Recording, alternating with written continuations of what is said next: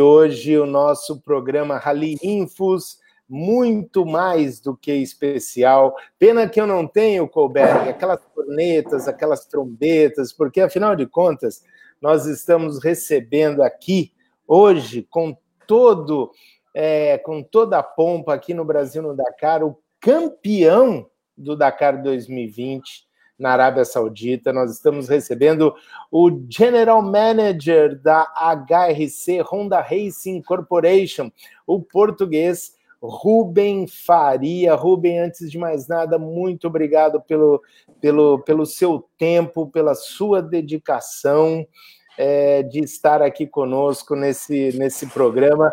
Colberg, boa noite, Clever Colberg, falando ao vivo lá do Brasil. Ixi. Peraí, peraí, peraí, Colberg. Peraí, peraí, peraí. Volta, volta, volta. Olá, fala de novo. Vamos lá.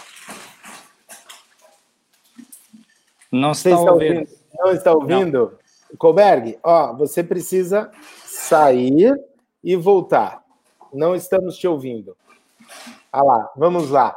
Mas o, vamos lá. Ô, Rubem, muito obrigado pela sua presença aqui hoje. Obrigado, eu. É, nós estivemos juntos, mas não estivemos, né? A gente se via muito pouco lá no, nos acampamentos da, da Arábia Saudita.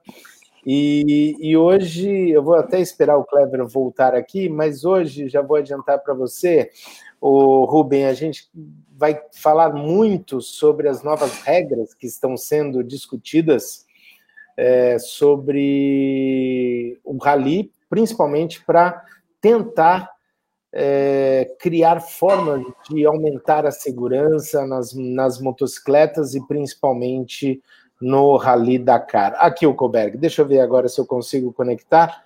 Deixa eu ver, só um minuto. Koberg, está aí agora? Boa noite, Ricardo. Boa noite, Rubem. Tudo bem com vocês? Você não está ouvindo, Rubem? Não. Não, o Rubem não está te ouvindo, Coberg.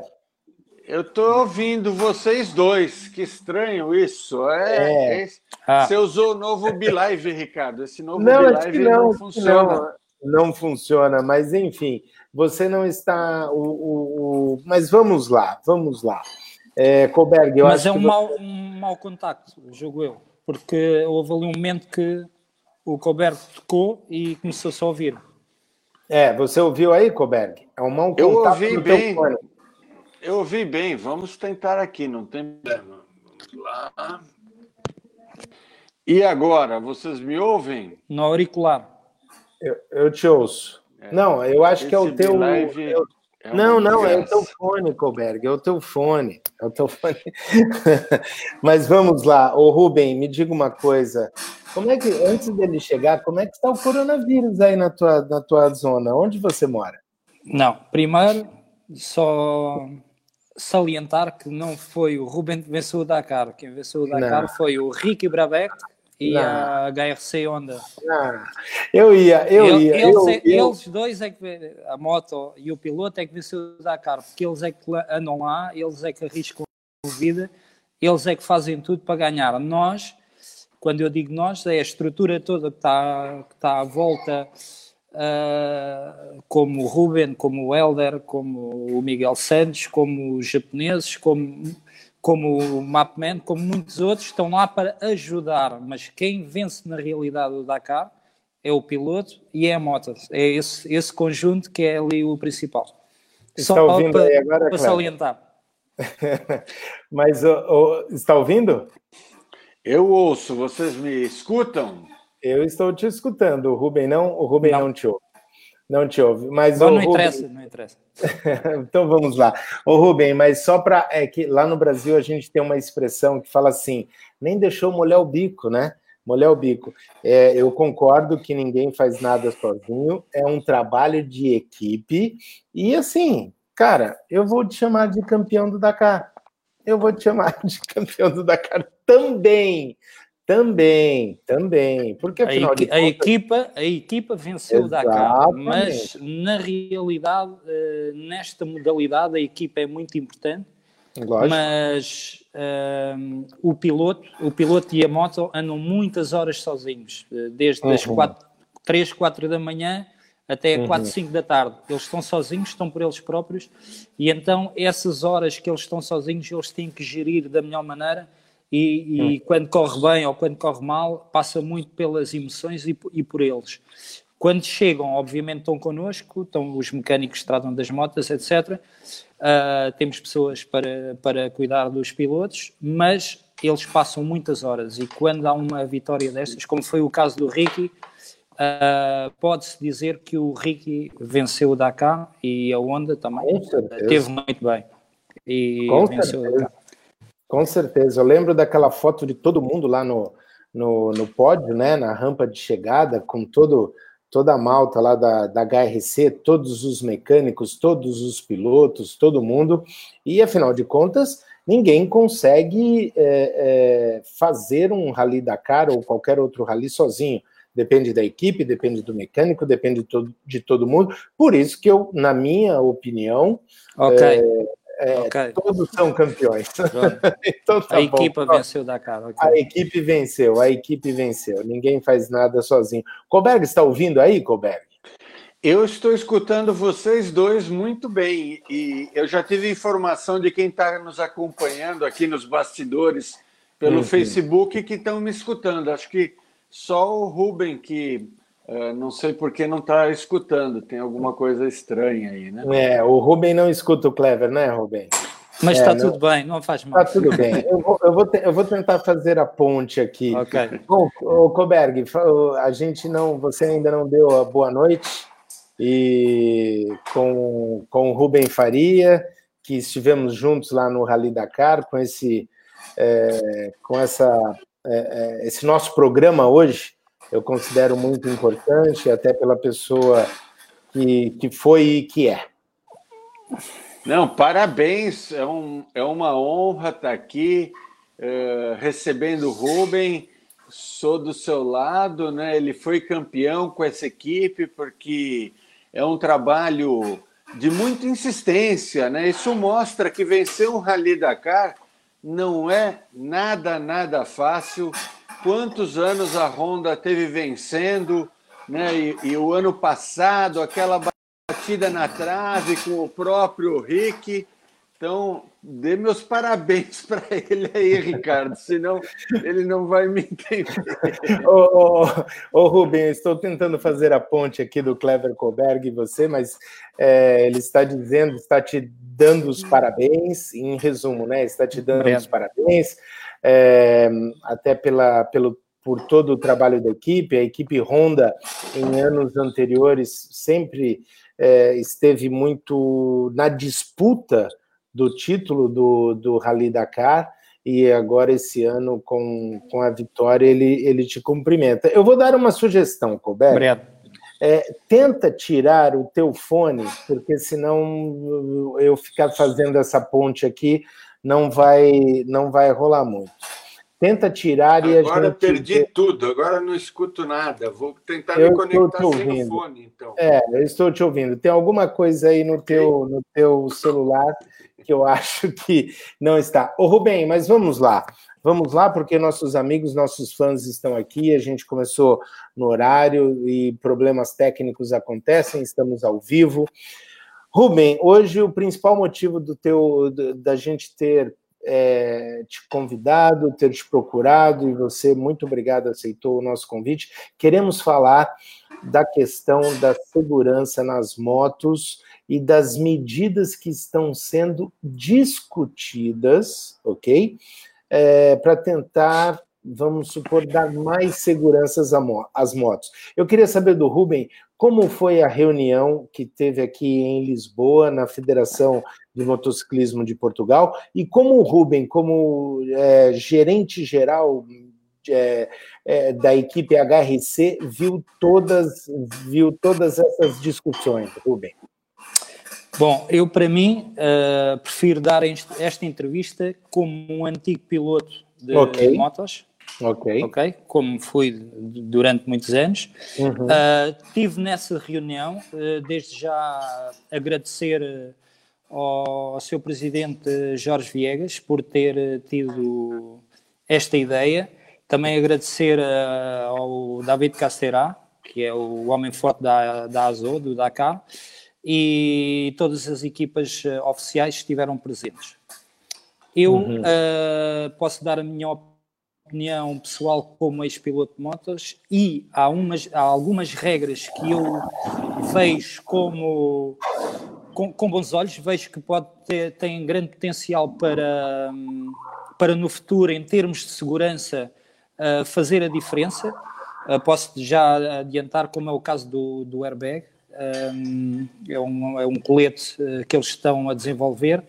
Nós já há muitos anos que testamos para a Alpine Star com, com com um aparelho que se colocava dentro, agarrado ao nosso colete, e nós eh, treinávamos, e, e esse mesmo aparelho, depois eles ligavam ao computador e viam uh, os Gs, viam os movimentos, uh, etc. E já há muitos anos que eles andam a desenvolver esse, esse dito airbag.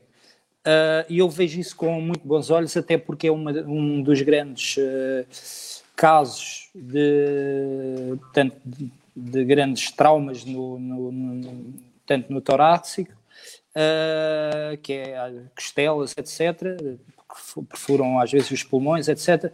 É, é, é, uma, é fácil isso acontecer no, no rally, porque é grande velocidade e quando nós caímos não, não, não encontramos posição para cair. Portanto, caímos a muita velocidade e, e não, não há como controlar.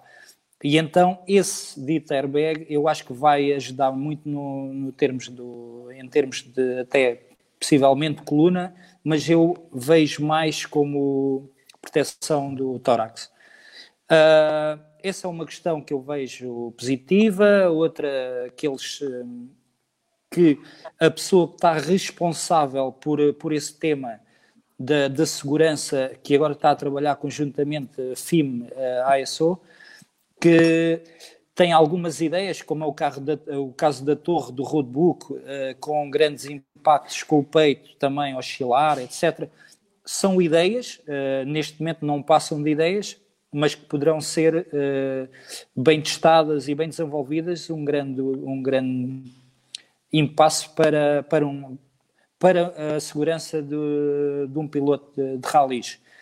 Agora, aquilo que vocês realmente querem saber é sobre uh, a limitação de potência, entre aspas, nas motas. Uh, Falava-se, uh, inclusive já estava na, no regulamento do, do, Campeonato do Mundo de 2020, uh, uma redução das motas a 150 a hora. Uhum. eu, eu posso falar a minha opinião, porque eu fui um dos pilotos uh, a correr com essa limitação, porque muita gente se lembra ainda que em 2010 foi quando apareceu a, a categoria 450 e a KTM só tinha 690. E eles disseram, a KTM disse que se uh, limitassem a 4,5 que eles sairiam naquele ano do Dakar, porque não tinham moto, tinham as 690 feitas, etc. E então surgiu um, um restritor em 2010 surgiu um restritor e foi, uh, posso dizer, muito mal. Uh, muito mal porque uh, foi já um Dakar, na, foi o segundo ano na América do Sul, em altitude e as motas praticamente não andavam, faziam vapor lock. Eu, inclusive, tive duas horas parado, não sabia o que é que a minha moto tinha, porque a moto arrefecia, pegava, quando aquecia nas dunas parava e depois veio-se descobrir que realmente não, a moto não tinha ar suficiente para, para a entrada de gasolina, etc. Eu não sou muito especialista nisso, portanto não vou falar sobre esse tema, mas realmente a, a moto teve grandes problemas.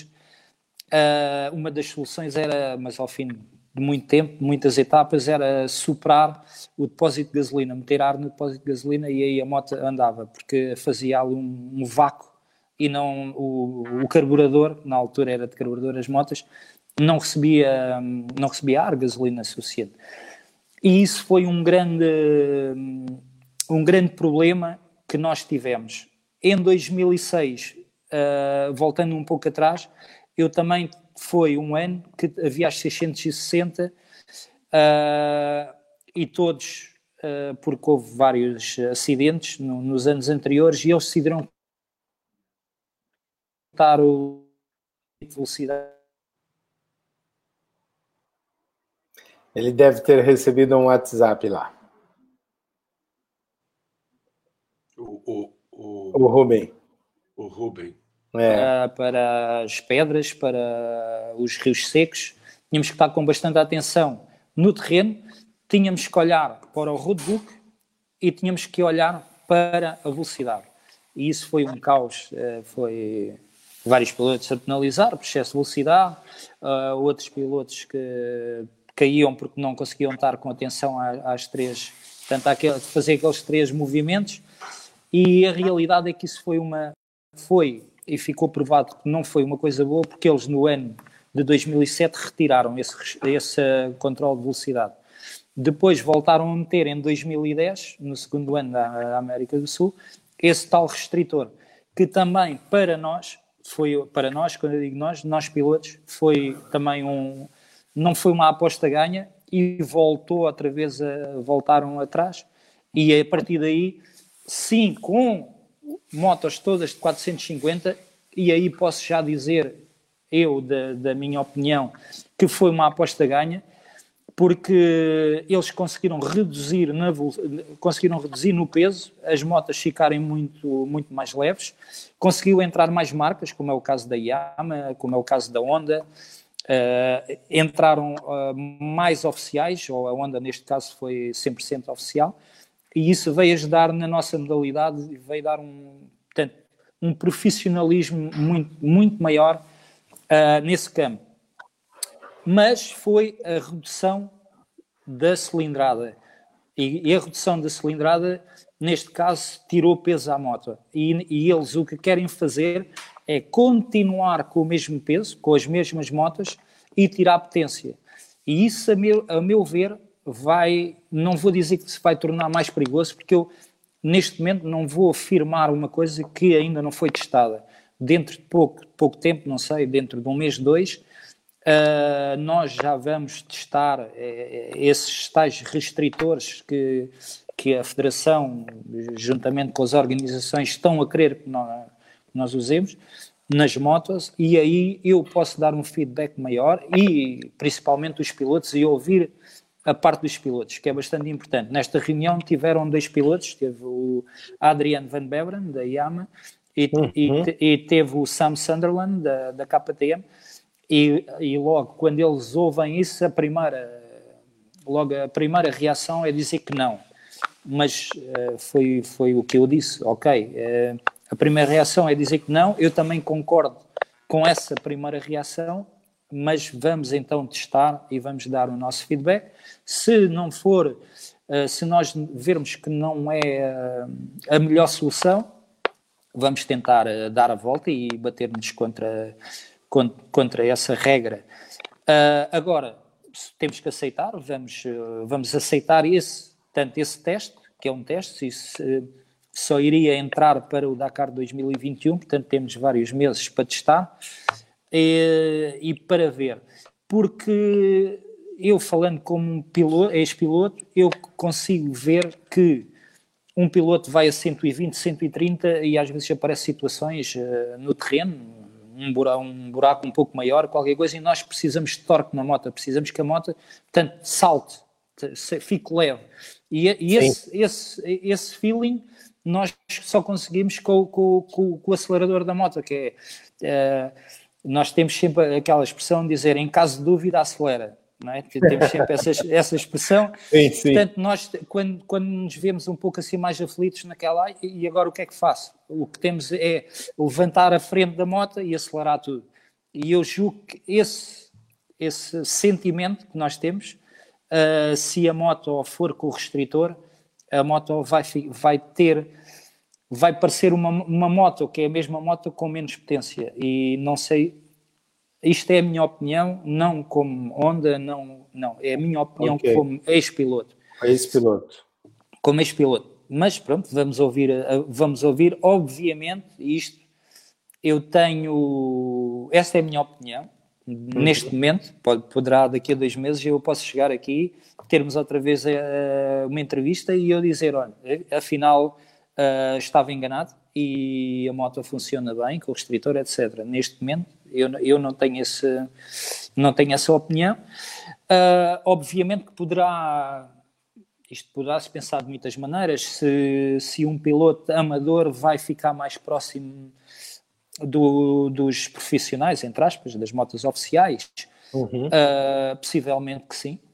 Possivelmente, não, não sabemos.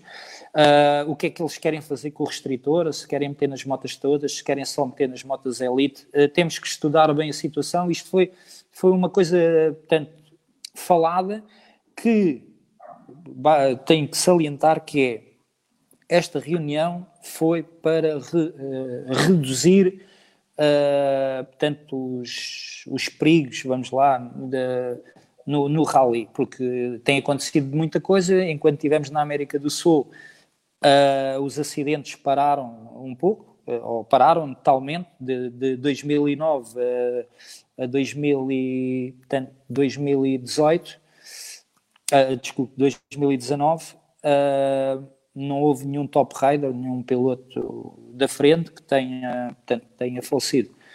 Uh, acontecia muito no antigo Dakar, em África, e portanto aconteceu infelizmente,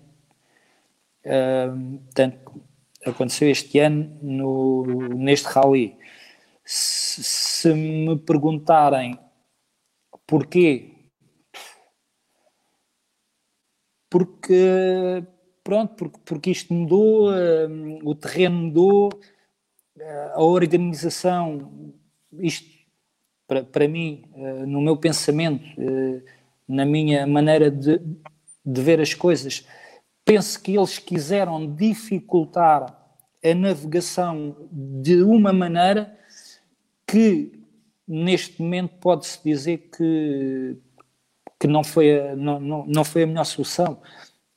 Porque o, o, nível hoje em dia está o nível está muito alto o, nível de, dos pilotos está está muito alto os pilotos treinam treinam muito treinam todos os dias fisicamente treinam motocross enduro e, e fazem muitos testes eh, em Marrocos eh, na Abu Dhabi eh, na Argentina pronto nos Estados Unidos o Ricky vive nos Estados Unidos treina muito lá ou seja há muitos sítios com deserto, já não há só pilotos franceses, nem portugueses, nem espanhóis, já há pilotos do mundo inteiro.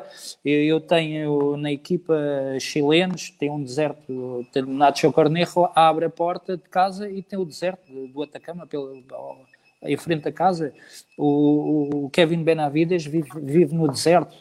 Uh, o Ricky Brabec abre as portas de casa e está no, no, tá, tá no deserto. No deserto.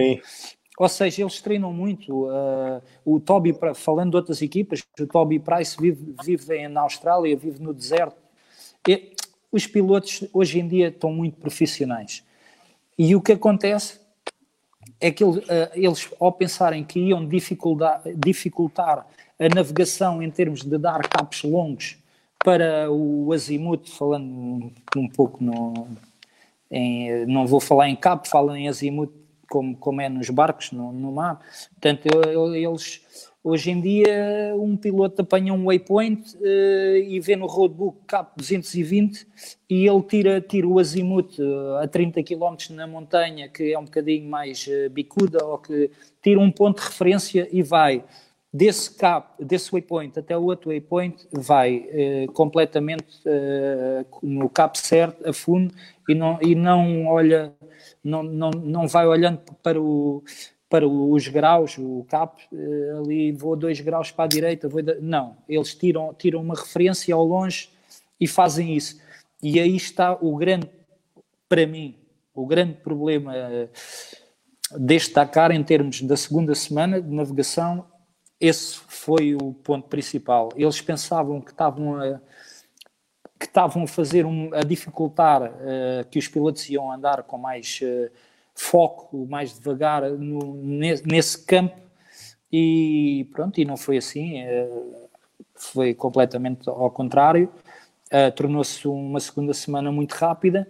Eu também posso dizer que andámos durante anos, eu, eu fui confrontado durante anos e anos e anos que quando saímos da África as pessoas eram a, a, primeira e a única pergunta que me faziam é ah, o Dakar na América do Sul uh, perdeu o interesse, já não é como a África, a África, a África sim, a África é que era, a África era isto, sem dúvida, a África era diferente. Uh, uhum.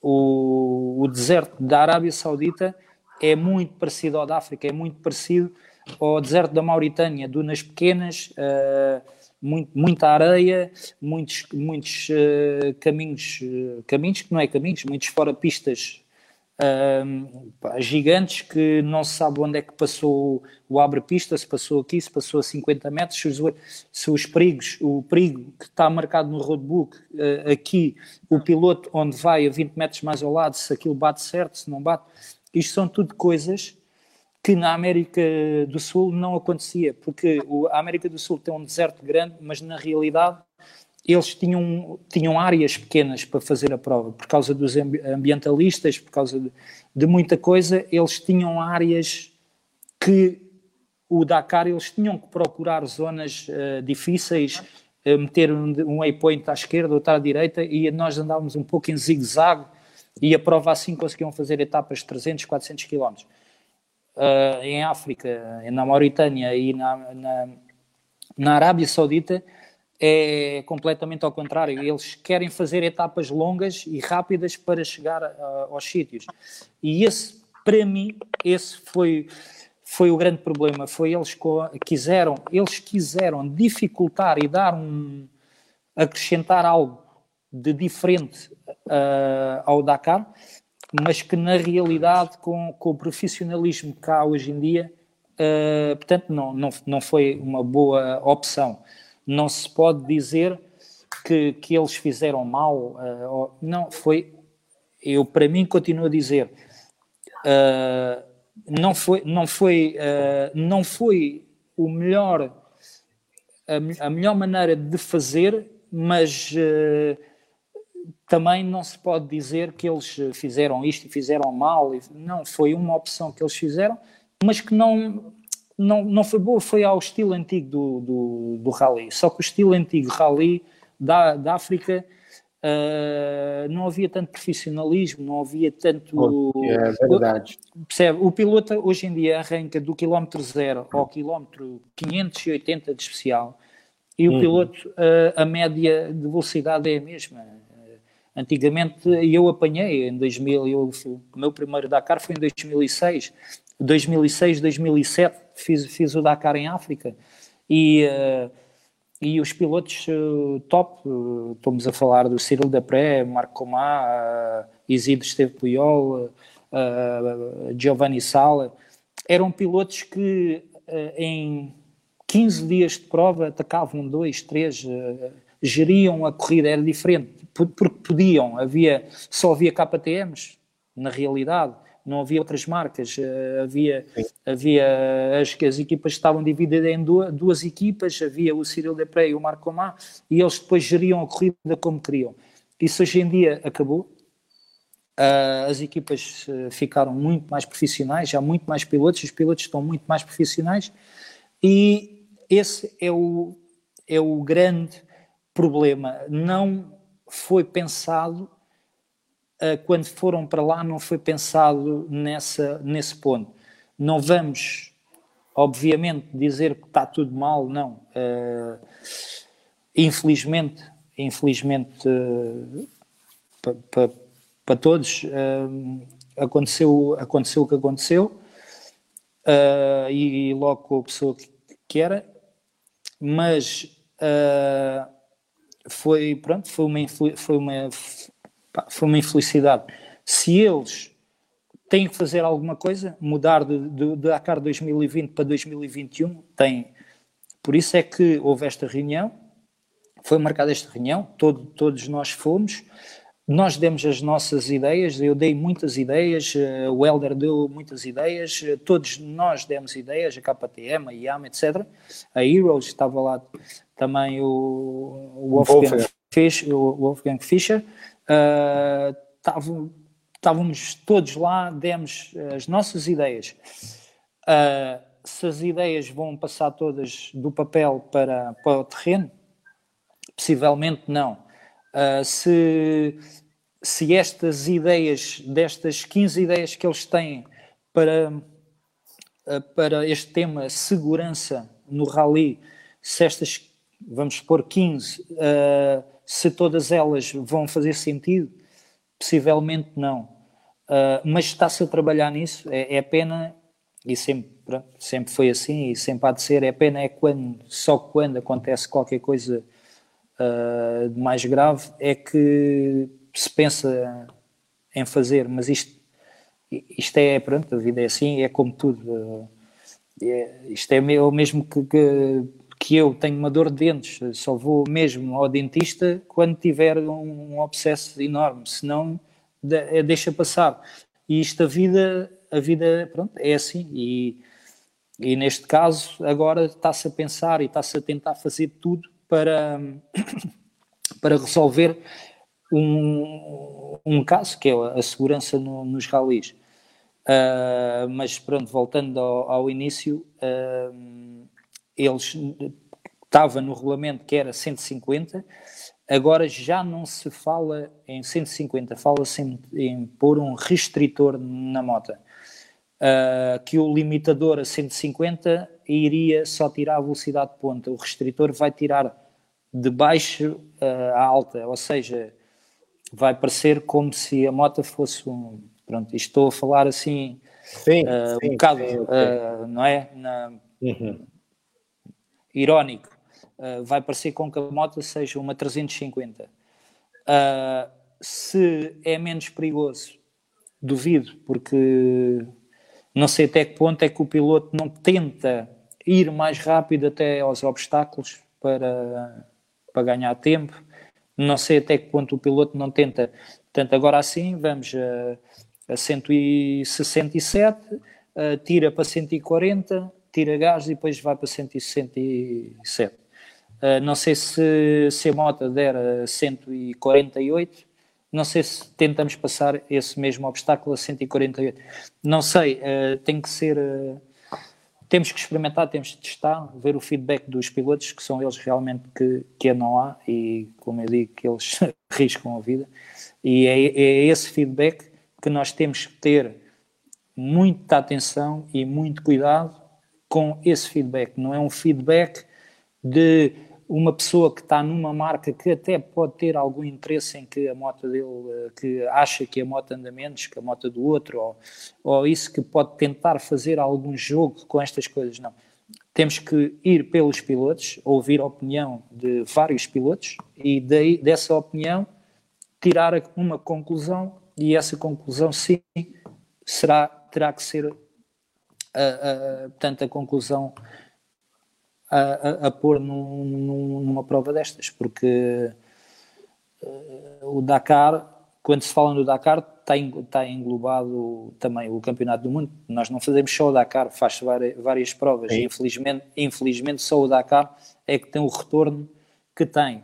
Mas uh, eles correm muito, eles não correm só, não, não andam a, a fundo uh, os 13 dias do Dakar. Não, ele, eles andam muitos, muitos dias Portanto, há várias provas, Abu Dhabi, uh, Cazaquistão, uh, Silkway, uh, Rally dos Sertões, Rally de Marrocos. Opa, peraí, peraí, peraí, peraí, peraí, peraí, peraí. Você, você está confirmando a participação da Honda nos Sertões ou não? Não foi isso que eu, que eu entendi. Não, não, não. eu estava eu, calma, eu estava a contar, eu estava a contar as provas que as provas oficiais hum. do, do, do, Campeonato do Mundo, mais o Sim. Dakar. Mais se, o Dakar. Se, se, me pergunta uh, se eu, como piloto, gostava de ir aos sertões, gostava. Se eu, como uh, team manager de, da equipa da Honda, gostava uh, que, os, que alguns dos meus pilotos fossem ao Rally dos Sertões, sim, gostava. Se é uhum. é perigoso, sim, é. Uh, mas não há nenhuma prova de rally que não seja perigosa. Agora, há que há que adaptar e o Rally dos Sertões é uma prova extremamente uh, perigosa em termos de situações ou de obstáculos que não é mais parte nenhuma do mundo. O, o, o mata-burros com vão longitudinais não existem mais parte nenhuma do, do mundo. Olha, é interessante isso que você está falando agora, hein? Sim, é, só há, só há nesse, nesse rally. E, uhum. e isso, uh, obviamente, com um, um, piloto que nunca tenha ido ao, ao Rally dos Sertões, que esteja a lutar pelo título de campeão do mundo, obviamente que vai chegar lá, vai querer dar o seu melhor, mas é preciso estudar aquela prova, porque é uma prova extremamente perigosa para quem não conhece o Rally dos Sertões. Percebi, percebi. Olha, Rubem. Mas eu quando, tenho... eu digo, quando eu digo perigosa, não estou a, não a, a dizer que é perigosa diferente das outras, não. Uh, é uma prova que, por exemplo, não tem, fora, não tem os fora-pistas e para, por exemplo, para um brasileiro andar rápido num fora-pista é uhum. muito perigoso. Sim. Ok? Como para um Nacho Cornejo que vive no deserto, ir a um rally dos sertões com caminhos com vedação de um lado e do outro de arame farpado hum. é muito perigoso. Hum. E posso dar o exemplo do Chaleco Lopes, que em 2008 que cortou. Uh, curto, porque uh, é o feeling, cada piloto tem o seu feeling. E o feeling de um piloto de deserto em, em, em caminhos de, de terra como, como tem o Jalapão e, etc. é, e é, aqueles caminhos de fazenda com, com as, as lombadas as lombas, não... as lombas, os mataburros e o Mata arame farpado e a cerca. Exatamente. E isso é, é uma coisa que faz parte do Rally dos Sertões uhum. e que nós, como equipa, eu, o Helder Rodrigues, temos que tanto dar, dar a conhecer, mesmo sem eles terem ido lá, dar a conhecer o que é que eles vão apanhar nesse mesmo Rally dos Sertões. E se, eu, se, eu, se nós temos planeado ir ao Rally dos Sertões, sim, temos temos planeado. Uhum. Mas, não sei com quantos pilotos, não, não sabemos, okay. mas está. Mas está, está nos planos ir com sim. pelo menos né, um ou dois ou três, sei lá sim, quantos pilotos. Tá, sim. Mas olha, o Rubem, é o seguinte: não para de entrar gente aqui na nossa entrevista. É, o Clever Colberg não conseguiu se conectar, mas ele está acompanhando a gente aqui pelo Face. Viu, Colberg? Se tiver perguntas Mande aí nos comentários que eu passo para o Rubem. E olha, gente, para quem chegou agora, eu estou falando ao vivo com o Rubem Faria. É, ele é chefe da equipe HRC. Rubem, me corrija agora, tá? Que foi a equipe campeã nas motos do Rally Dakar 2020 na Arábia Saudita. A Honda que ganhou depois de vários anos, eu vou não vou confiar na minha memória aqui, mas acho que 17, 18 anos de, de hegemonia da, da KTM, KTM, e o Rubem Faria nos deu esse prestígio, essa honra de, do Brasil no Dakar recebê-lo aqui. É, e olha, não param de chegar perguntas, comentários aqui, Rubem que é o seguinte: eu vou começar pelo comentário mais recente, porque tem muitos ali. Eu não sei nem se eu posso prometer que você vai responder esses comentários, né? Como se estivesse aí com, com tempo sobrando. Mas olha, tenho aqui o do João Soares. Eu escolhi aleatoriamente porque é o que me aparece aqui na tela. O João Soares roadbook mais rigorosos, com notas para todos os perigos, com três curecas, né? Três exclamações. Notas de 50 km por hora com dunas cortadas é muito vago. Acredito que na segunda edição, na Arábia Saudita, vão ter mais tempo para melhorar o roadbook. Grande abraço. Essa é a pergunta do João Soares, mas aí eu quero já Aí é uma pergunta do Ricardo aqui, eu quero complementar. Uh, o fato do roadbook ser entregue 10 minutos antes da largada, ou meia hora antes da largada, como foi esse ano em algumas etapas, você acha que isso também foi um complicador, Rubem Faria? Não. Não foi? Não. Uh, se eu acho que foi, foi, foi causa de vários acidentes. Uh, não, até porque eu posso dar, uh, posso, posso, dar o meu testemunho. Uh, eu tive um grave acidente em 2017, quando estava na luta pela vitória no Dakar.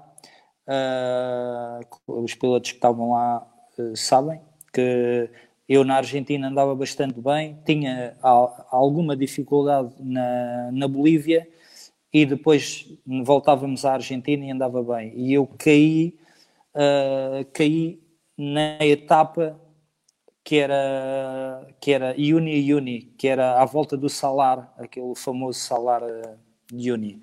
Portanto, eu caí nessa etapa e essa etapa Uh, o que é que a etapa tinha de, de, diferente? Era um roadbook enorme e eu caí num perigo que estava no roadbook, mas eu não o pintei.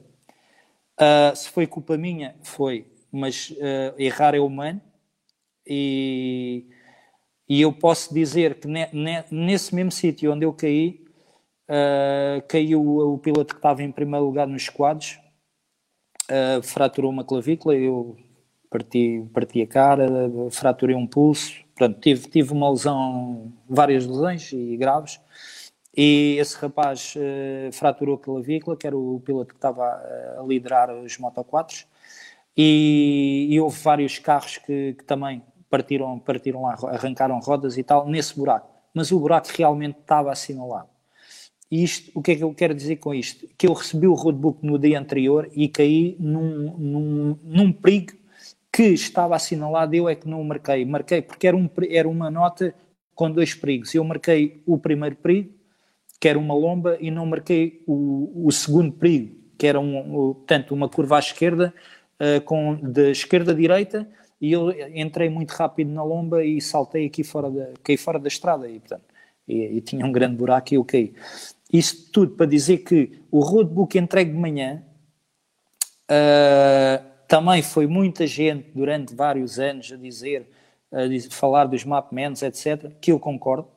Digo já, nós, nós temos mapman na, na, na equipa, aliás, todas as equipas oficiais têm mapman, e se eu, se eu, o que é que eu acho sobre isso? Acho que devíamos acabar. Só que a única maneira de acabar com os mapmans é entrar os, entregar os roadbooks pela manhã. Os roadbooks pela manhã uh, vêm pintados o que é que, o que, é que traz de desvantagem? Uh, a desvantagem que traz é que o piloto, no dia antes, quando recebe o roadbook, vê com o Mapman alguns sítios e pode dizer assim: ah, então mostra-me mostra lá, oh, eu estou a falar com, com o Mapman, mostra-me lá do quilómetro 120 ou 128, mostra lá este caminho, porque está, está aqui muitos perigos para ver se podemos ir ao lado da pista ou como é que é. E ele pode mostrar e dizer: pá, atenção, neste pecado aqui é muito perigoso, tenham atenção. Isso nós não conseguimos ver que se recebermos o roadbook uh, no outro dia de manhã. Agora, se nós, se o roadbook estiver bem feito, se o abre-pista fizer o seu trabalho bem feito, receber o roadbook de manhã, uh, se tivermos cuidado, se reduz um bocado a velocidade, ou era para reduzir, quando eu digo reduz, era para reduzir, uh, era, porque lá está, nós não vemos no computador e há certas zonas que, se a gente não vê, tem que ir com mais, temos teoricamente que ir com mais cuidado. Mas uh, a pergunta que me, que me, fez, se o roadbook uh, de manhã é perigoso, é tão perigoso como o outro, como o outro na, na, na tarde. Há que adaptar este novo sistema. Uhum. É só. É, é, essa semana, né, Rubem? Essa semana não. Ah, e desculpa, desculpa, e o João Soares, um abraço para o João Soares, eu uh, o, João, isto é, isto é assim, uh, obviamente, foi, foi aquilo que eu já expliquei, dos capos longos, eles fizeram aquilo para dificultar a navegação uh, e reduzir a velocidade, para, para os pilotos irem com mais, com mais cuidado. Eles já tinham, eles em anos anteriores, em Marrocos, e, e, isso já chegaram a meter cabos longos com waypoint C. O waypoint C é um waypoint que não, não, não tem a seta, ou seja, nós temos que ir mesmo na, naqueles graus, naquele azimuth, para o apanhar. E temos que ir com, com muito mais cuidado, etc. E, ele, e eles, quando eu digo eles, a organização pensou nesse, nesse campo, de dificultar a navegação e reduzir a velocidade mas lá está, como eu disse anteriormente, eles são profissionais e, e, e tiram, tiram uh, referências e vão tão rápido como. Sim. E então, o, uh, a segunda pergunta do João. Uh, se eles vão fazer alguma coisa no, no, segundo ano, eu espero que sim. O, o nosso trabalho como equipa de, portanto, de dizer como eles ou o que eles deveriam fazer, o conselho, uh, era trabalhar mais na navegação, uh, fazer, não fazer tirar, tirar waypoints de linha reta, fazer mais como era na América do Sul. Uh, claro, marcar, mais, marcar melhor os, os perigos, só que marcar melhor os perigos eu também os compreendo. E eles, por isso, eles quererem reduzir a velocidade das motas, porque eles dizem que têm, vão ter muito mais trabalho, os roadbooks vão ser muito mais complicados. O abre-pista, nós demos imensas uh, opiniões, uma delas era ser um piloto de motos com uma moto a fazer da abre-pista, porque quem vai de carro a 30 horas não, não se apercebe do, dos, dos buracos, não se apercebe do, da situação das pedras. Há pedras pequenas para um carro não é nada, para uma moto que vai a 150 ou 160, aquela, aquela pedra desequilibra de uma maneira, sai de cima da moto e de um carro não é nada. Eu, eu corro da SSV uh, e já fiz, já fiz eh, uma prova em Marrocos e de moto ali era ir a rezar sempre em cima da moto e da SSV vou com uma mão no volante. E, e isso é, é, para que eles percebam que é completamente diferente fazer uh, um abre-pista de carro ou de moto. Só que também eles foram unânimes e disseram que os custos e as dificuldades em termos de se a moto parte, quem é que vai, quem é que vai ajudar, se o piloto cai, como é que vão fazer uh, para, para, para gasolina, etc. Isso para eles é, vai ter custos muito grandes e, e, entre aspas, problemas que eles não querem, não querem ter, vamos lá, e então estão a tentar arranjar soluções, uh, contornar uh, o problema e arranjar soluções mais viáveis para eles. Lá está, não sei se, se, se, vão ser melhor para os pilotos. Iremos ver com o teste do, do, do restritor. Mas uh, basicamente funciona. Pronto. Uh, nós demos ideias na, na, navegação, tal como, tal como o João estava a dizer, há várias maneiras de, de, tentar tirar a velocidade nesses, nessas, nesse, nesse imenso deserto que é, que é a Arábia Saudita mas eh, pronto, agora vamos ver. Eles têm, eles têm na mão, têm na mão as opções todas. Agora, se eles vão tê-las ou não, não sei. É, ok. O Ruben, o Clever Colberg, que infelizmente não conseguiu se conectar, mas ele está assistindo, obviamente. Ele mandou uma mensagem aqui. Ruben, ouvi comentários de que na Arábia Saudita tinham trechos retos com muita é, é, percurso teve muitos trechos retos, né? Com pouca navegação, poucos obstáculos, onde todos andavam o tempo, em o tempo todo em velocidade máxima. Aí ele te pergunta, Rubem, isso aconteceu? Isso é verdade? É, isso aconteceu? Eu, eu, eu, eu, já, já falei nisso duas vezes hoje. Uhum. Havia capos largos, havia muitos capos de 30, 40 quilómetros, de waypoint uhum. a waypoint. Mas como eu digo, eles hoje em dia são tão profissionais que para eles, que era para ser uma dificuldade, não tem dificuldade nenhuma. E depois também tem outra coisa a acrescentar, que é o primeiro piloto que abre a pista tem uma dificuldade. Tem de 0 a 10, tem 8 uhum. dificuldade. Uhum. Uh, o segundo, terceiro, quarto, quinto, sexto uh, tem 60% de dificuldade, porque têm sempre que ir com algum cuidado, porque o piloto da frente, eles, ou seja, eles seguem a linha, mas sempre a verificar se está correto ou não. A partir do oitavo, a partir do oitavo piloto, eles já nem olham para, para, para o capo, nem para nada. Eles seguem as linhas. Obviamente, obviamente, que quando começam a estar 30 linhas no chão, os pilotos já não navegam, não vão nada, não é? Vão, é, pronto, é uma, é uma, é um, nós costumamos dizer que é uma pista de motocross, é? já aconteceu várias vezes connosco, ou por exemplo no Abu Dhabi, quando os pilotos partiam em ordem inversa, do último para o primeiro.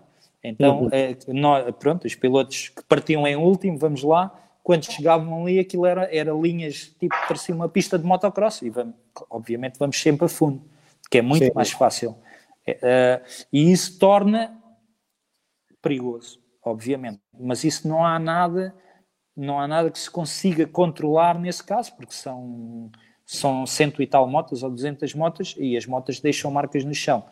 Para os primeiros uh, 7, 8 pilotos, a navegação é difícil, mas eles têm dificultar mais e está visto que não é dificultar na, nas distâncias longas, no capo, é dificultar no terreno. Entrar no rio, sair do rio, uh, descobrir uma montanha, ir à montanha, meter mais dunas. Eles este ano tiveram muito medo, e eu penso que também dos amadores e dos carros, de metê-los dentro da areia, porque nós, quando ouvimos falar em uh, Dakar na Arábia Saudita, pensámos, vai ser um Dakar 100% areia, dunas, vai ser horrível, vai ser difícil.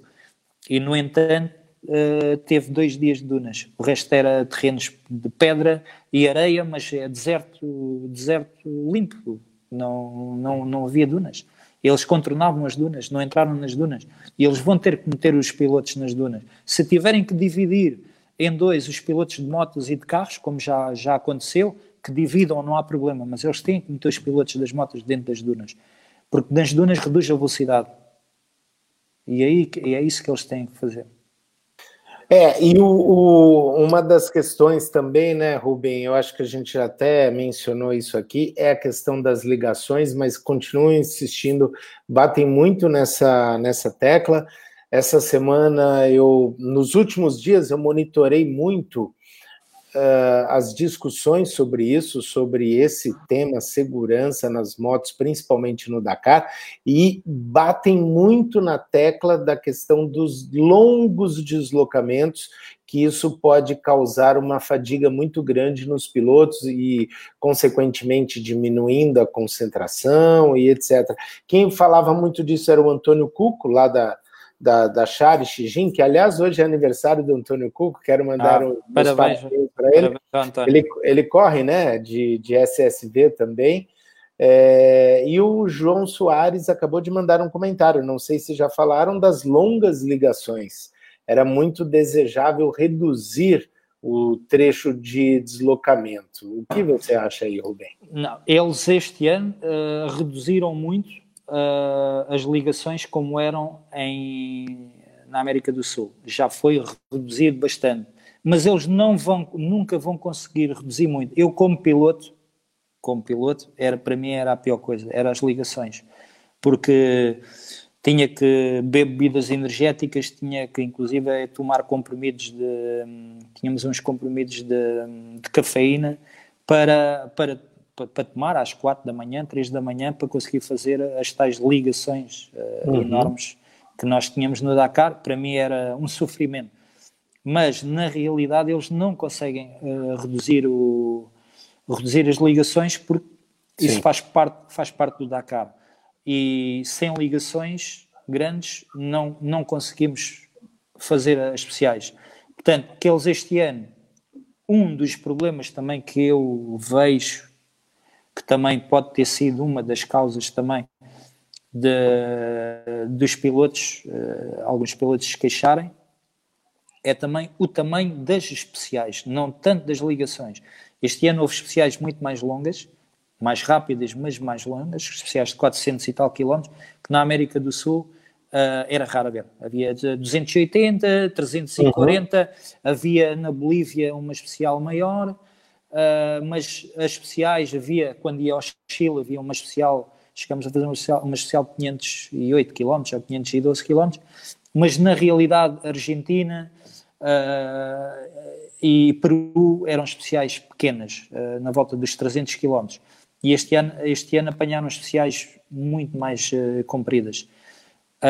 e eu costumo dizer que um piloto entra em cruise control uh, e quando é rápido durante 100 km entra naquele cruise control e a velocidade dele é aquela. Isso, e às vezes eh, entramos em caminhos ou entramos em zonas uh, que é para passar a 40, mas nós temos na, no, o mindset está virado para ali e é, é aquela velocidade que nós queremos andar sempre, mas na realidade durante as etapas há várias, há várias velocidades para pôr, depende do, do, do terreno, depende da área que estamos, de, de as distâncias entre, em, de quilómetros, como está definido, e isso é também, foi também um, um dos problemas. Em, em, em relação às, uh, às ligações, não há nada a fazer, é impossível fazer. É impossível, é? é impossível fazer. A única coisa que eles podiam fazer é como fazem no Tour de France, que era carregar motas e,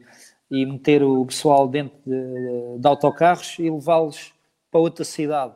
Mas isso Sim. também não, não, não ainda, cansava é. mais, ainda cansava mais um piloto do que, do que ajudava. Porque uh, as grandes cidades, os aeroportos estão em grandes cidades, portanto, uh, o bivouac não é, um, não é nada pequeno e vocês já, pronto, tu, tu já acompanhaste uhum. uh, ao vivo, visto Sim. o tamanho da, daquilo, onde as, as condições que nós temos na, nos bivouacs e não é fácil fazer uh, em qualquer sítio. Até posso dar uh, um exemplo sim, este ano. Sim, sim. Uh, com a, a, questão da gasolina, que nós queríamos, que achámos que os 250 km na, num terreno arenoso, as motas com 35 litros, que é por lei, na FIM, não podíamos ter mais 35 litros, e as motas com 35 litros não faziam os 250 km na areia. E nós, as marcas todas, uh, falámos com a organização para eles diminuírem, diminuírem a quilometragem. E a organização disse, Ruben, nós não conseguimos fazer isso porque as zonas uh, não é fácil ir com um caminhão cisterna uh, entrar pela área adentro, não há caminhos, não, não, não há caminhos de, aliás, não há caminhos de terra dura ou não há caminhos de estrada em, em, asfalto, é, é de, de areia. E então eles têm muito essa dificuldade. Obviamente que nós, quando estamos de fora, uh, vemos alguns factos, mas na realidade há outras coisas às vezes que não, não deixam a, a organização, neste caso, de fazer uh, algumas coisas um pouco melhores. Mas nós esperemos que agora para 2021 que, pronto, que sejam alteradas uh, e, que, e que cada vez mais haja um, uma segurança na, no, no rally. Ele já há segurança, mas uh, a modalidade está a crescer muito. Uhum. Uh, as motas estão muito boas, uh, os pilotos estão cada vez a andar mais e, e, realmente as organizações têm que acompanhar essa evolução. Não pode ser só as motas e os pilotos e as organizações não. Mas às vezes não é fácil para eles uh, conseguir avançar ao ritmo que, que avançam as marcas. Sim. O, o, o Rubem, o papo está fantástico. A gente já bateu aí uma hora de papo, voou, né? Voou assim. A gente está falando de tanta velocidade, mas nem deu para perceber. Eu tenho duas perguntas para encerrar. A gente não tem como fugir delas. É, no caso do, do, nosso querido Paulo Gonçalves e também do holandês Edwin Straver, né? É, em que situações aconteceram o, os acidentes? A gente dá para analisar baseado no que nós estamos discutindo, se foi velocidade, é, o, que, o, o que você tem de informação sobre isso? Uh, oh, Ricardo, olha, eu na realidade uh, uhum. tentei tentei fugir ao máximo uh, okay. a, a, saber coisas sobre isso. Sim. Pá, é, uma, é uma coisa que, pá, que me custa muito e eu não consigo falar sobre isso. Não, é, é difícil para mim, mas uhum eu acho que é.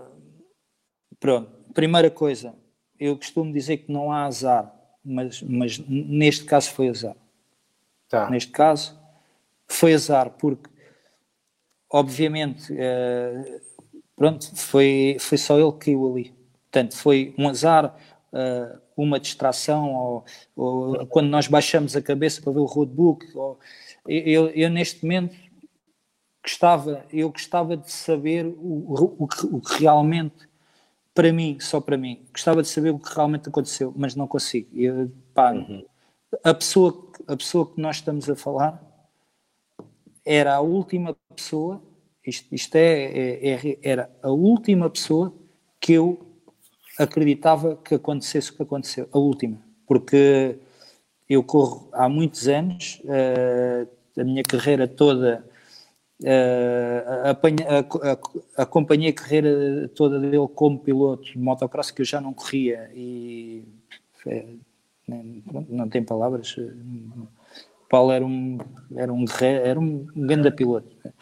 E, e depois acompanhei a carreira toda dele no, nos ralis e foi sempre meu colega, sempre temos, tenho tantas histórias com o Paulo que até e, e não, era o último piloto que eu, eu via eh, eu via o que aconteceu ao Paulo acontecer-me a mim que é que sou pronto que andava muito pela uh, raciocinava depois primeiro acelerava e depois é que raciocinava e dei muitas dei muitas quedas e, e não via não via a, o, o físico do Paulo uh, a garra que ele tinha, pá, não, não, não, não consigo e não percebo. E isso a mim faz-me confusão o, o, que é que, o que é que aconteceu ali. Mas pronto, de, de, de, com certeza ia, ia, ia rápido, não vamos dizer que ia a 180 porque não ia, uh, mas ia com certeza ia rápido. Uh, foi depois do abastecimento e eu nesse dia estava a acompanhar, uh, nós podíamos ir ao, ao, final da especial e eu estava, tinha boa conexão e estava a ver e, e, até estava a ver o Paulo, o Paulo estava ali na, frente e eu até, até, até disse ao, ao Helder, olha, o Paulo, o Paulo hoje, se não ganhar a etapa, faz segundo. E porque ele vinha, pronto, vinha bem.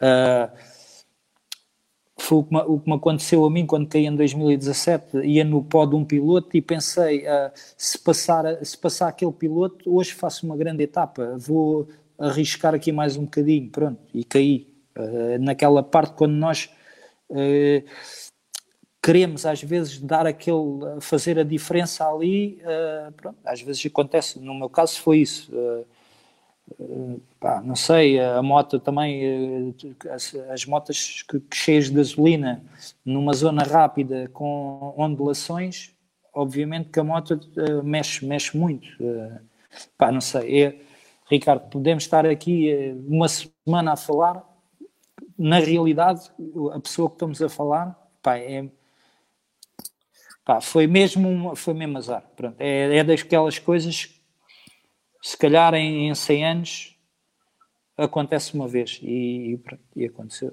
E logo. Ô, Rubem, cara, isso é um tipo de coisa que não tem como fugir. Eu conheci o Paulo Gonçalves lá no Rally de Sertões em 2013, quando ele foi campeão mundial e quando ele venceu a prova lá no Brasil.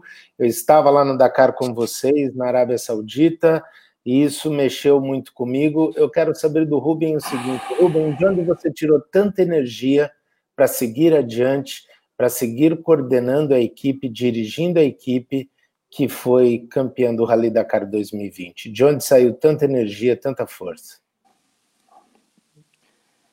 Uh, se calhar o, o, que me ajudou mais foi que a equipa toda, a equipa toda, quando eu estou a dizer a equipa toda, estou a falar João Barreda, foi colega do Paulo 10 anos ou mais. O, uh, o Paulo uh, dizia que, que devia muito ao Joan pelo aquilo que ele lhe ajudou uh, enquanto colega de equipa, de patrocínios, etc.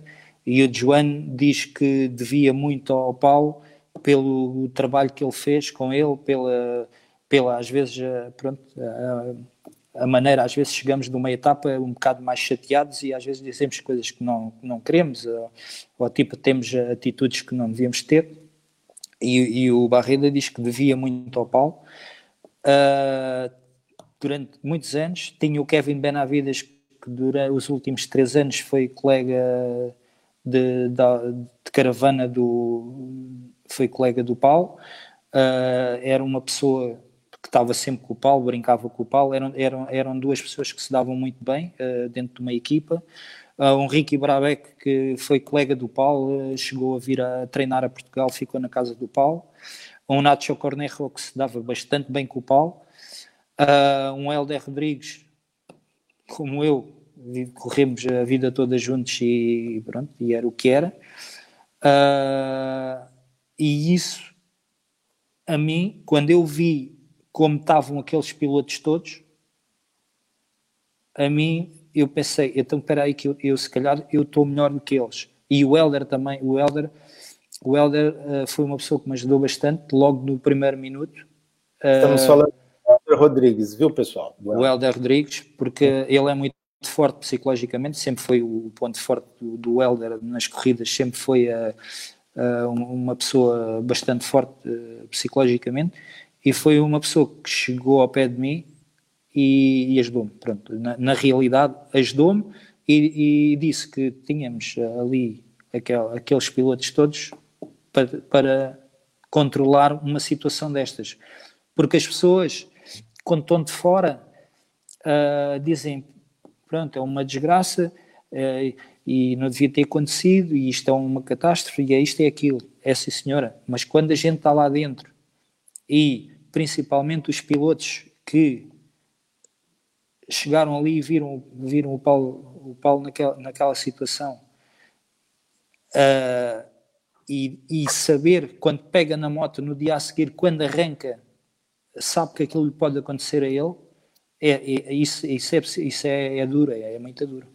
E tu, e tu tens que pá, arranjar formas de controlar aquela situação e, e, pá, e, dar a volta à pessoa, porque não, não é uma coisa fácil, possivelmente, é uma coisa de, de psicólogo, mas nós ali depois temos que fazer um pouco de tudo e, e pôr aqueles pilotos todos a arrancar.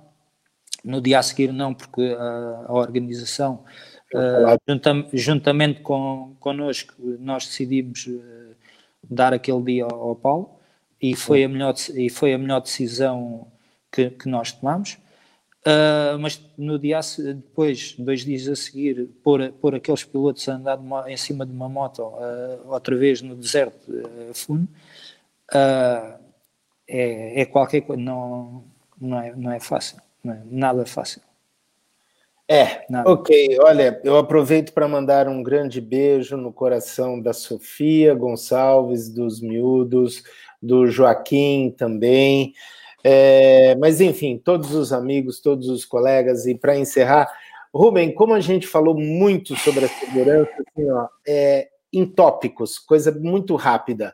Você, se tivesse todo o poder de decidir a questão da segurança, o que o Rubem faria? Assim, ó, tum, tum, tum, tum, tum. Os tópicos, na opinião do Rubem, só para resumir tudo que a gente falou aqui. Uh, é assim, Uh, isto, na opinião, eu, eu, eu, volto a frisar, okay. isto como um, um, antigo piloto, não como. Sim, está muito como, claro. Não ok? Como equipe HRC, ok? Ok. Uh, 3 litros na moto já vai ser retirado. Portanto, aquela água que nós tínhamos de sobrevivência na okay. moto, na, na, proteção de cárter, vem fora. Ficamos só com os 3 litros de, no camelback Uh, porquê? Porque ninguém bebia aquela água, porque aquela água até tá, tem mais veneno do que do coronavírus. Aquilo era, era horrível, é uma, uma água que está dentro de, de recipientes em carbono, uh, em metal, uh, não, não, não dá. Portanto, retiraram esses 3 litros de, de água, isso é um bom, é aqueles 3 quilos ali na moto que estava a mais, isso é bom. Tá. Uh, a, a, situação do restritor, eu, na minha opinião direta, é não, não é mau, mas vamos, vamos então uh, testar para ver o que é que aquilo vai dar. Sim. O roadbook eletrónico é um tabu, isso uh, é um tabu por várias situações, não, não vamos falar agora sobre isso, não vamos ter tempo, mas um roadbook manual roda sempre à mão, estraga, roda à mão e tal uh, o roadbook eletrónico, se houver uma queda, se houver uh, o, o que é que, uh, como é que eu faço, porque, porque aquele roadbook eletrónico vai também incluir um GPS e o GPS é onde estão os, os, os, tais waypoints. Nós sabemos que apanhamos os waypoints pelo, pelo GPS. aquele aparelho, aquele iPad, vamos chamar assim, eletrónico, que tem isso tudo, se acontecer qualquer coisa, qual é o plano B que os pilotos vão ter para navegar. Uh, se vão chegar a um consenso e vai, aquilo vai para o futuro vai ser muito bom, vai. porque já não precisa de haver uh, tanto roadbooks em papel, já eles irão, os tais, uh, as pessoas que fazem os, os uh, portanto, os traçados do, do percurso já podem meter 50 mil notas, porque ali cabe tudo, não é? Sim. No, no, naquele iPad vai caber isso tudo, vai ajudar nesse campo. a torre a torre, eles estão a pensar meter uma torre, portanto, móvel, uh, com algum, algum movimento para se um piloto tocar com a cara ou com, ou, ou com o peito. Não sei até que ponto as marcas vão conseguir fazer uma coisa que seja tão boa como a torre fixa, em termos de visão, em termos portanto, de performance, uhum. uh, se, vai, se vai, vai ter a mesma performance que a torre fixa e uhum. quando houver algum, algum toque, que aquilo faça, tanto um amortecedor, uma coisa, não sei se será possível, mas isso é uma coisa que eles estão a estudar, as marcas estão a estudar, e se isso acontecer. Posso fazer uma parte aqui, Rubem? Eu gosto Sim. Sempre de falar didaticamente, eu falo para dona Lenita, que é minha mãe, né? A dona Lenita, minha mãe, ela não entende nada de rally, então, só para explicar, gente, quando ele fala em torre de navegação, é aquele equipamento que fica na frente da moto, perto do farol, do guidão, onde vão todos os. os é, vai, o, vai o roadbook, vai. que mais ali? Tem, tem, tem o roadbook, o tem O Iritrack. É uma. Literalmente. de carro. Exatamente. Só para quem não conhece, tentar okay. visualizar o, o equipamento, ok? Pronto, essa torre móvel uh, é, é, como eu digo, em termos de performance, uh, não sei como é que vai ser, mas eles estão a trabalhar nisso. Pode ser bom, pode ser menos, menos bom. Se for menos bom, volta ao, ao sistema antigo que é fixo. Uh, o airbag que eu vejo com bons olhos, agora vejo com bons olhos, mas realmente aquilo tem que funcionar. E eles têm que arranjar um sistema que funcione uh, a 100%. Se funcionar a 100%, pode evitar uh, graves, portanto, graves lesões com, com acidentes graves. Uma coisa que eu acho que, que deveria, eu penso que eles, não sei se eles vão, vão pôr como obrigatório ou não, mas cada piloto, cada piloto que corre, ter um, ter, ter um curso de primeiros socorros de uh, portanto, eu chego, vejo um piloto deitado no chão, o que é que eu tenho, uh, o que é que eu tenho que fazer àquele piloto? Meter o piloto de lado e tal, ver, uh, meter os dedos na boca, portanto, esse tipo de coisas, eu acho que os pilotos deviam de ser obrigados a ter esse, esse curso, porque uh, nós não sabemos quanto tempo é que vai chegar o, o helicóptero com o médico ou, ou o jeep com, com, com, assistente, com o médico e o piloto chega rápido. Um piloto mais tardar dois, três minutos está ao pé do, da, desse piloto, está caído. E eu acho que isso poderia, poderia ajudar. A questão da gasolina, pá, nunca ter depósitos maiores que 35 litros, porque isso iria, lá está, estamos a tentar evoluir numa parte da segurança e depois estamos a, andar para trás noutra parte. Se vamos meter mais litros, a, a moto vai ficar mais pesada e vamos outra vez cair na mesma na mesma situação de que não, que não estamos a andar para a frente. Uh, pronto, essas são as partes, as, os pontos principais. Uh, o nosso, portanto, a nossa sugestão realmente é trabalharem mais no roadbook, trabalharem com capos mais curtos, trabalharem muito à semelhança que estavam a trabalhar na América do Sul.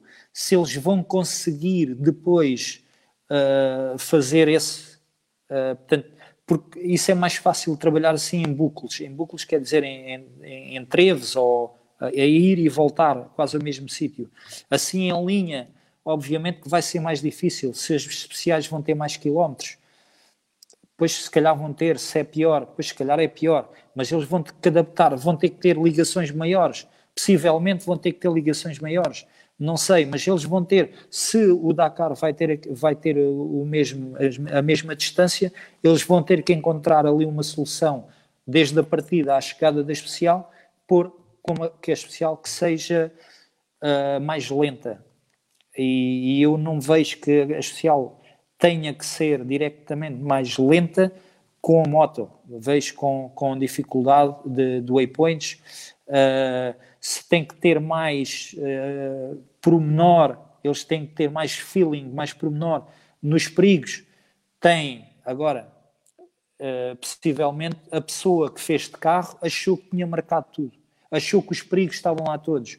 Mas esse, essa mesma pessoa, se for de moto, se calhar diz, não, afinal, aqui é um pouco diferente. O piloto aqui vai chegar a 160. Portanto, esta lomba que não é nada, a 160 pode ser um salto de 20 metros. É isso que eles têm que ter a, eh, essa noção.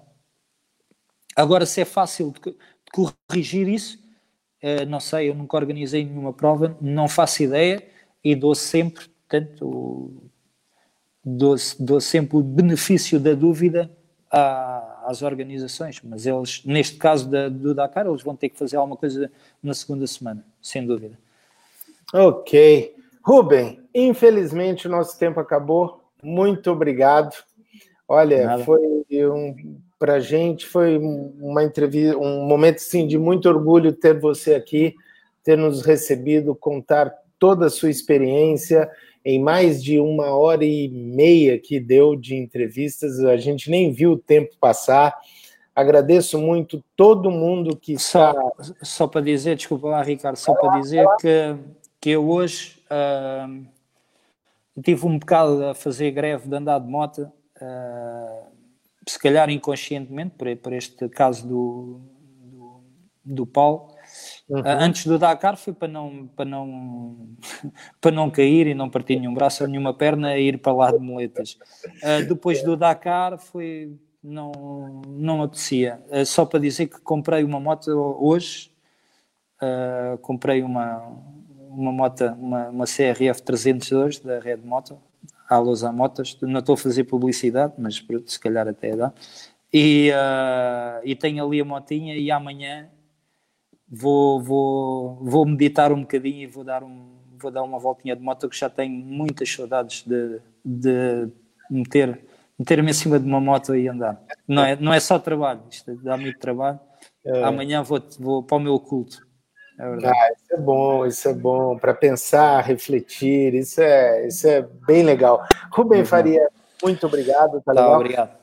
Agradeço a todo mundo que participou, enviou mensagens, enviou perguntas. Infelizmente não dá para ler todas. Rubem, depois, o dia que você tiver um tempinho aí, entra na, nos comentários, tem muita coisa interessante, muita mensagem. Ricardo, Ricardo, você já percebeu que eu não sou nem de, de Facebooks, nem de Instagrams, nem. Como chama, como já, chama... já foi quando corria, precisava, agora. Pá, não... Como chama a sua miúda que apareceu ali antes da, da gente? Rita. Ah, Rita. Rita.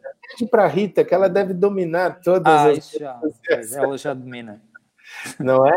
Então tá bom, gente. Olha, tá. se vocês curtiram a entrevista, marquem os amigos, compartilhem porque o Rubem Faria aqui, é, a gente conversou muita coisa interessante sobre segurança no rally, principalmente no Rally Dakar, para as motocicletas, muitas ideias legais. Quero mandar um abraço também para o Clever Colberg, que infelizmente não conseguiu se conectar, mas estava acompanhando aqui. E eu queria que vocês colocassem aqui nos comentários também de que país, de que cidade, de que estado vocês estão assistindo a gente, tá bom? Rubem, mais uma vez, muito obrigado. Beijão para você, beijão para tua família obrigado. E beijão para todos vocês, tá bom? Até a próxima terça-feira em mais um programa Rally Infos, sempre às 22 horas, horário de Lisboa, 19 horas, horário de Brasília, ao vivo aqui para vocês, tá bom? Tchau, tchau, valeu pessoal, até a próxima.